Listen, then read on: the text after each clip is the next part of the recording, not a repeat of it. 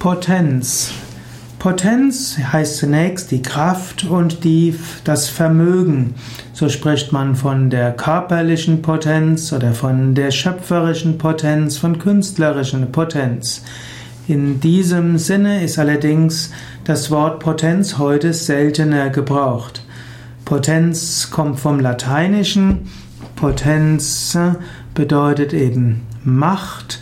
Es gibt das lateinische Wort potentia, Vermögen, Kraft, Macht, Gewalt, Oberherrschaft und kommt vom Adjektiv potens, P-O-T-E-N-S und Potenz als lateinisches Wort bedeutet mächtig, vermögend, einflussreich und stark.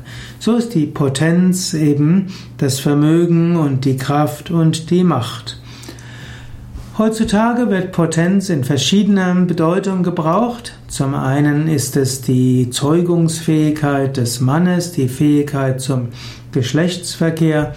Und so wird häufig davon gesprochen oder gefragt, wie die Potenz erhalten werden kann. Das Gegenteil wäre dann die Impotenz.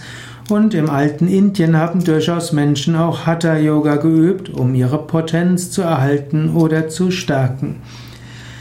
Potenz ist aber auch in der Mathematik das Produkt gleicher Faktoren hm, und so spricht man eben von Potenz. Die zweite Potenz von 2 ist 4, also 2 hoch 2 ist 4 oder 3 hoch 3 ist 9 und das ist eben die Potenz von etwas. Beziehungsweise 3 hoch 3 ist ja 27. Also da ist die Potenz. Dann spricht man auch in der Homöopathie von der Potenz.